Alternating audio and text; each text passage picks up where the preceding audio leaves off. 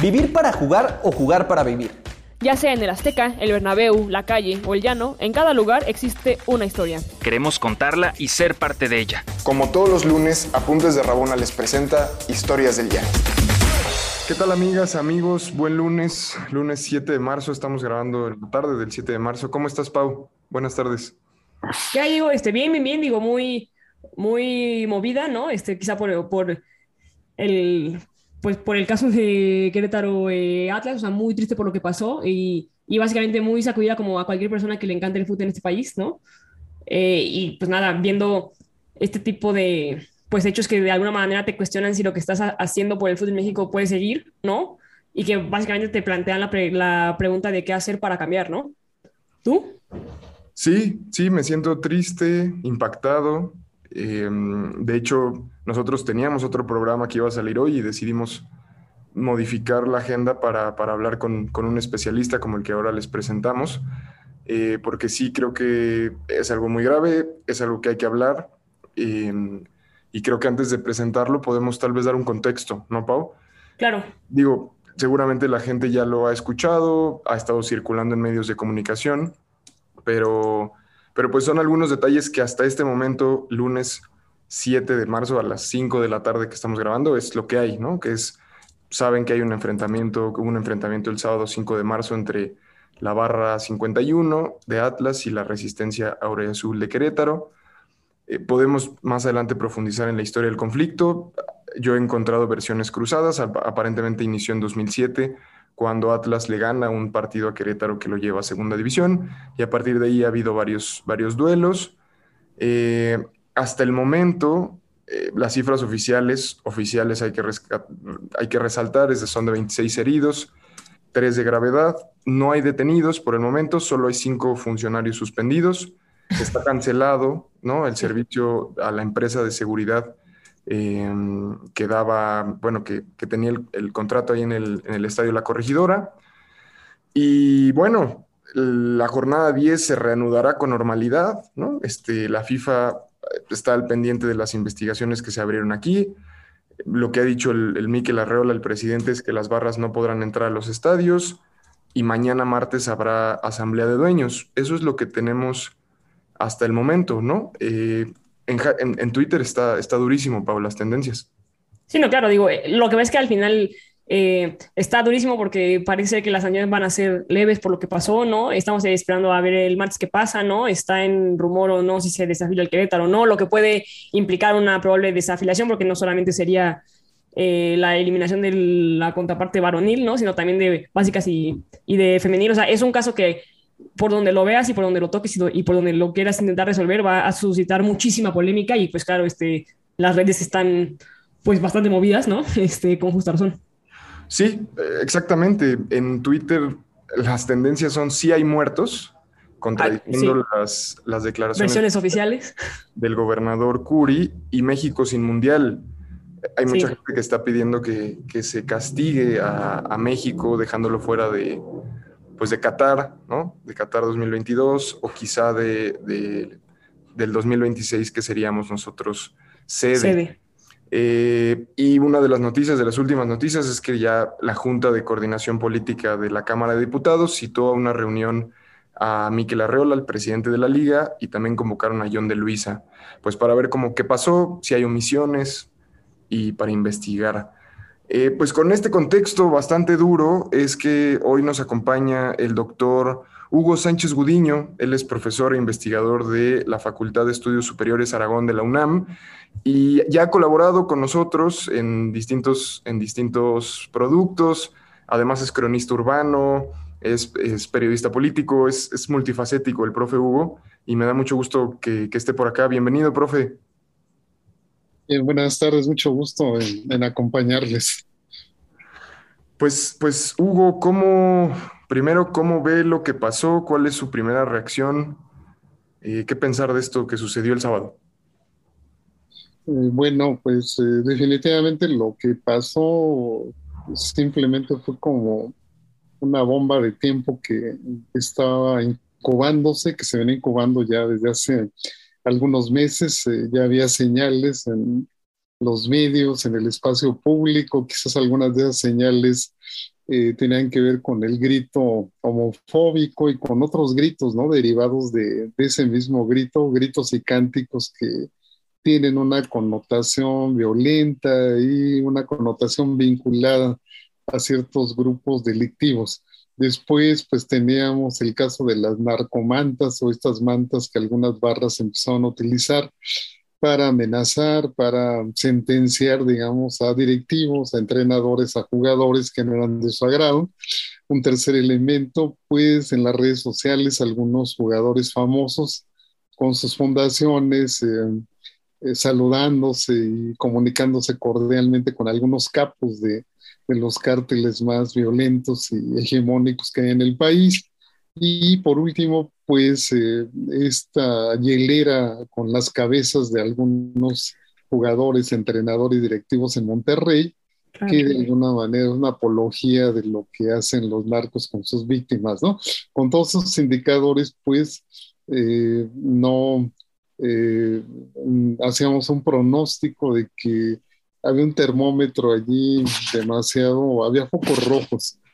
Se planteó hace poco tiempo y que en cualquier momento un chispazo podría detonar un conflicto como el que ocurrió el fin de semana, que se puede caracterizar o decir que el fútbol se juega con el cuchillo entre los dientes, como decía Diego Simeone, o con la navaja entre las manos, ¿no? Porque botellazos entre las manos, que así lo vimos justamente en el estadio de Querétaro.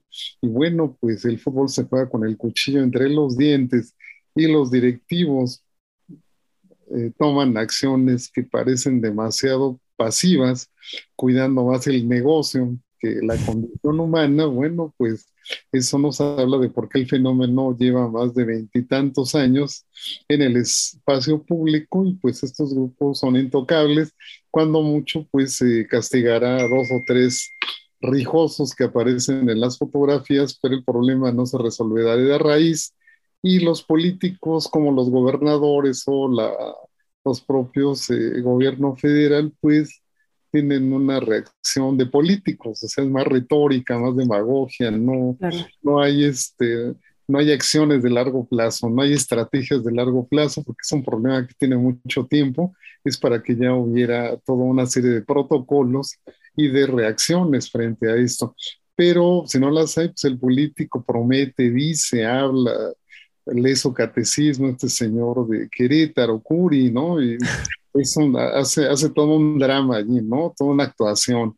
Eh, evidentemente, por eso las redes sociales están tan enfurecidas y por eso está la otra versión, los otros datos, ¿no? Que están en las redes, precisamente como consecuencia de lo primero. Así lo veo yo.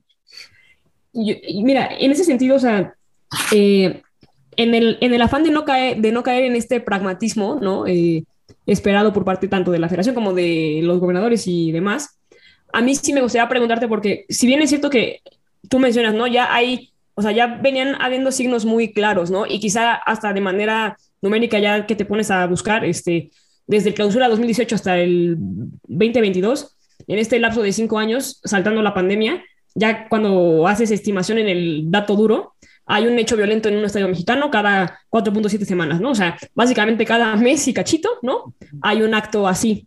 Y tú bien, bien mencionas que esto es algo que ya lleva desde hace 23 años.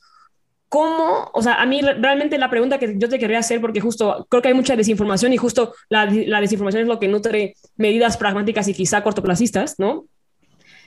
¿Cómo es que eh, las barras y el fútbol mexicano llegas a ser infiltrado, ¿no? Este, por, sí, por esta cultura eh, de capos, ¿no? Y más que por cultura de capos, por, por gente militante, digamos, este, y siendo activos en, pues, básicamente en la, en la narcopolítica mexicana, en donde empieza, ¿no? Este, ¿Cuál es quizá el primer, o sea, qué pasó hace 23 años para después acabar en lo que pasó el sábado? Bueno, lo, lo que pasa es que cuando se, cuando se traen a México, cuando se crean, obviamente vivíamos en otra época.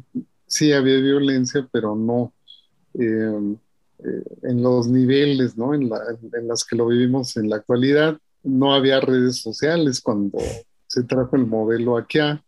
Entonces todo lo que ocurría o dejaba de ocurrir pues no tenía la socialización que hoy tiene ni circulaba como hoy circula. Eh, de igual manera, en esos años cuando se trae a México este modelo todavía, digamos que el fenómeno de la violencia de eh, los grupos delictivos de las drogas no llegaban a los puntos en de esta violencia sádica, ¿no? Como veíamos en el estado de Querétaro, que dicho sea de paso, hay otro dato allí muy simbólico, así como está la hielera que ponen estos barristas con las cabezas de los, del entrenador y de los jugadores y directivos, también los mismos cárteles cuando tienen eh, guerra con sus rivales les quitan la playera, los dejan, les dejan el torso.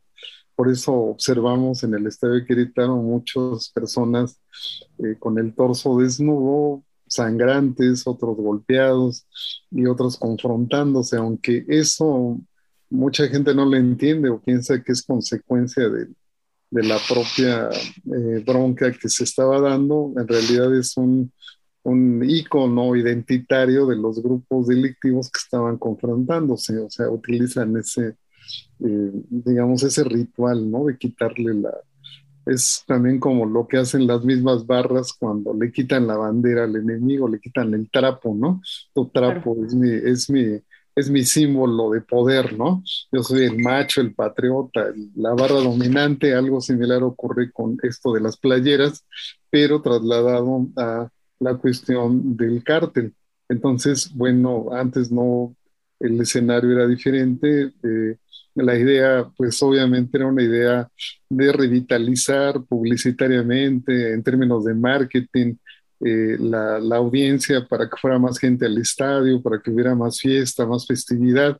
Y en un principio, pues sí lo lograron, pero después se fueron descomponiendo, intoxicando hasta llegar a la época actual en la que aunado a esa intoxicación, pues tenemos un entorno pues, que retroalimenta eso, ¿no? un entorno violento, o sea, eh, hay violencia en todas partes, entonces el deporte, el fútbol no puede quedar ajeno a ello. Y ahí es donde está el gran vacío de estos diagnósticos que se han hecho, pensando que el fútbol como deporte está en una burbuja y está fuera de la sociedad, y pues no es así, al contrario, está sumergido, es un espejo es un catalizador ¿no? del fracaso o del éxito.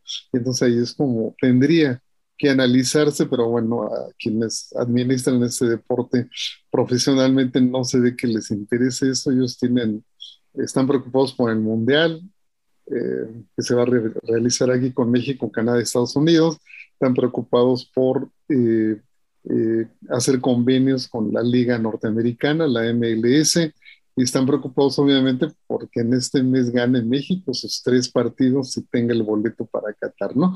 Fuera de eso creo que no, eh, a los federativos no les preocupa eh, en, lo, en, lo, mínimo lo que ha ocurrido y bueno, sus medidas me parecen es como una, es como una aspirina para un cáncer, ¿no? Pero bueno, eh, así, así tenemos esta, esta panorámica. estimado Hugo, y en este sentido, porque leía tu, la entrevista que le diste a, Beatriz Pereira para, para, la revista Proceso, donde se habla del término cartelización, ¿no? Eh, cartelización de las barras. Es, sería, ¿Sería preciso el término? Habría que decir tal vez sicarización de las barras. ¿Cuál es la relación, dado, lo que tú has estudiado, más allá del símbolo eh, que, se replica, que se replica en ciertas prácticas rituales, como nos lo dices, ¿Cuál es la relación entre el crimen organizado sí, yo y... Sí, yo creo que eh, sí. sí. ¿cuál es la relación entre el crimen organizado y, estos, y estas barras o, grupos de animación? Yo, creo que el, concepto, sí, el que más aproxima es cartelización, en el sentido de que eh, hay una serie de símbolos, ¿no? de signos que, que, adopta, que va adoptando esta barra, estos grupos de animación, que son muy parecidos a, los símbolos y a los signos que tienen los cárteles en su, eh, en su actuar cotidiano. Eh, quizá lo de los sicarios es todavía, todavía no llegamos a ese punto como ocurrió en Colombia, como ocurre en Argentina, y por momentos también ocurre en Brasil, todavía no estamos en esa frontera, yo creo que estamos a un pie, ¿no? De que, de que si haya una sicarización, de que se sume ese, ese concepto. Todavía no llegamos a ese nivel, pero bueno, si ya habría alertas rojas en ese sentido, y si ya hay una em, pues, eh, caracterización cercana a esta infiltración de los grupos. Eh, quizá la infiltración de estos grupos delictivos es, título todavía individual y quizás sean a veces simpatizantes o em, dirigentes eh, de baja calaña, digamos, de un cártel, que tienen dinero, que llegan con, un, con su propia pandilla, que entran al, a la barra y que se vuelven ellos el grupo dominante, porque no hay que perder de vista que las barras operan en, su jerarquía piramidal, pues con un grupo de líderes y un grupo de choque, que es el que controla violentamente la organización interna, y después ya de allí vienen las funciones que tienen, desde la base que estrictamente se dedica a cantar hasta el grupo de choque, el que enfrenta físicamente a golpes a los opositores. Entonces todavía estamos en, en, ese proceso, ¿no? En esa transición, en esa caracterización, pero sí es obvio que hay presencia de, personas que pertenecen a estos grupos. Antes se veía eso nada más en equipos del norte, ¿no? En, en La Laguna, en, el Monterrey, Monterrey, Tigres, los Rayados, este, en Ciudad Juárez, en toda esa zona, porque allí pues sí hay un, hay un dominio eh, tremendo de los cárteles y una presencia muy cotidiana casi en todo, pero ahora pues ya se percibe esto en equipos que están en el centro del país y en el sur, ya prácticamente se ha generalizado eh, y bueno, pues si a eso le sumamos que también hay muchos jóvenes desempleados o empleados que son carne de cañón también de estos grupos delictivos y que ya, eh, ya hubo un, caso ¿no? muy significativo, eh, más o menos por el 2007, 2009 en Monterrey, estos famosos jóvenes que le llamaban los tapados, que junto con los sicarios de los tapados, a, una señal bloqueaban toda la ciudad de Monterrey, la capital, con con, este, con autobuses y una serie de cosas para que el cártel operara ciertas acciones. Entonces, estos muchachos llamados los tapados, que junto con los sicarios hacían esa labor, muchos de ellos estaban en la barra Libres y Locos y en la adicción ¿no? de, de, Monterrey. Es complicado documentar eso, porque pues, ¿quién se va a meter a documentar eso? Lo matan, ¿no? O sea, ni un periodista, ni un investigador, o sea, eso lo tienes, digo, hay señales que observas, que ves, que analizas, que si convives allí se corre la voz de esto, qué es lo que ha ocurrido con estas dos barras que protagonizaban en Querétaro este enfrentamiento, ¿no? Cuando se dice que la, la del Atlas, la 51, tiene algún vínculo con el cártel Jalisco Nueva Generación, cosa que es cierta, porque ese cártel opera en Jalisco, tiene influencia en ese sentido. Ha habido jugadores de esos equipos que públicamente eh, se han prácticamente enviado mensajes de cariño y de agradecimiento al líder de ese grupo criminal. Y en el caso de Querétaro, pues, eh, esta, pues esta barra, eh, Querétaro pues, está en ese corredor donde está el cártel del Huachicón, el que trafica, trafica petróleo robado. Entonces, no, no es este, nada extraño que sí haya presencia de ellos y en las mismas redes dan nombres muy concretos de personas, ¿no? Que hay, rivalidades. La rivalidad deportiva, pues también se vuelve una rivalidad entre grupos delictivos y bueno, se traduce en este cóctel explosivo que el, sábado tuvo, ¿no? Esta consecuencia trágica. Claro. Oye, yo, yo, yo te quería preguntar porque justo, o sea, quizá y bien lo mencionas, ¿no? Es, es, muy difícil documentar esto porque te pueden acabar matando y demás, ¿no? Este, y entonces se acaba volviendo esta como eh, notoriedad de señales, ¿no? Eh, y siempre hay como cosas más sutiles. Y ahorita creo que justo, o sea, lo que se vio el sábado es eh, quizá un ejemplo muy claro, ¿no? De, de esta sinergia del crimen organizado con las barras. Pero a mí me gustaría preguntarte sobre cómo, o sea, en qué momento entra eh, pues la alta alcurnia del fútbol mexicano, ¿no? O sea, ¿en qué momento entra, eh, o sea, si se puede hablar también de alguna colusión entre el crimen organizado y directivas, o sea, si es un problema grave que viene de abajo, pero que de alguna manera este, los directivos saben o no saben y nada más lo van manejando. O sea, ¿qué, o sea, ¿qué se puede decir al respecto? Que creo que eso es un poco más sutil, pero creo que tampoco se puede dejar de lado, ¿no? Y está por ahí. Eh, no sé qué, qué me puedes comentar al respecto. Sí, porque vinculación hay, ¿no? Exacto. Sí, vinculación ahí es, es complicado porque, como acabo de repetir, pues, ¿quién va a documentar eso? O sea, ocurre, ha ocurrido en Colombia, aquí en México, es decir, eh, un cártel utiliza un equipo de fútbol pues, para lavar dinero, ¿no? Aquí en México ha ocurrido el caso este famoso del de, empresario argentino Ahumada, ¿no? Es uno de los tantos ejemplos que utilizas, compras tres, cuatro equipos y ya hay lavas dinero. Entonces, si ha ocurrido, yo creo que sí debe de ocurrir en la actualidad eh, con mayor discreción, pero ocurre porque, digamos, el cártel de cuello blanco es muy discreto a diferencia de sus sicarios y de sus golpeadores, que ellos sí se llevan la nota roja, la nota de sangre. Entonces yo creo que eso pues eh, se ha consolidado, quizás no está del todo documentado, pero se ha consolidado conforme se dan todos estos fenómenos ¿no? deportivos, políticos, violentos en, en, la propia sociedad mexicana y me parece que eh, pues eh, ese ha sido o sería uno de los objetivos de un grupo delictivo al ser propietario dueño de un, equipo. Ya en, los, eh, en el ámbito de las barras, pues estas en Argentina, en, en, Brasil, en Colombia, en los países sudamericanos, pues son grupos de choque que los controlan lo mismo políticos que sindicatos, que partidos, no solo operan en el deporte, sino operan en la vida civil, en la vida eh, política y a veces con resultados muy eh, favorables para quien los contrata. Pues parecería que el fenómeno por momentos eh, tiene una expresión también muy a la mexicana, este, y bueno, allí está este acertijo que a veces es muy difícil de entender porque la mayor parte de los analistas del programa lo ven desde el punto de vista deportivo y no, no, no entienden su conexión con otros elementos y es complicado entender la conexión, porque pues sí, quien pensaría que jugar con un balón en un estadio, en un espacio así, está tan contaminado de intereses, incluyendo los violentos y los del crimen organizado. ¿no? Claro. No, y creo que la, la, apuesta de Apuntes de Rabona ha sido esa, ¿no? Como intentar pensar más allá de, de lo que pasa en la cancha. Estimado Hugo, yo sé que tienes el tiempo apretado, solo me gustaría hacerte una última pregunta, que es, ¿qué podemos hacer? Es decir, eh, yo sé que es ilusorio pensar que la solución va a venir del fútbol, pero desde tu perspectiva, ¿qué se podría hacer? ¿Qué, cuál sería el primer paso?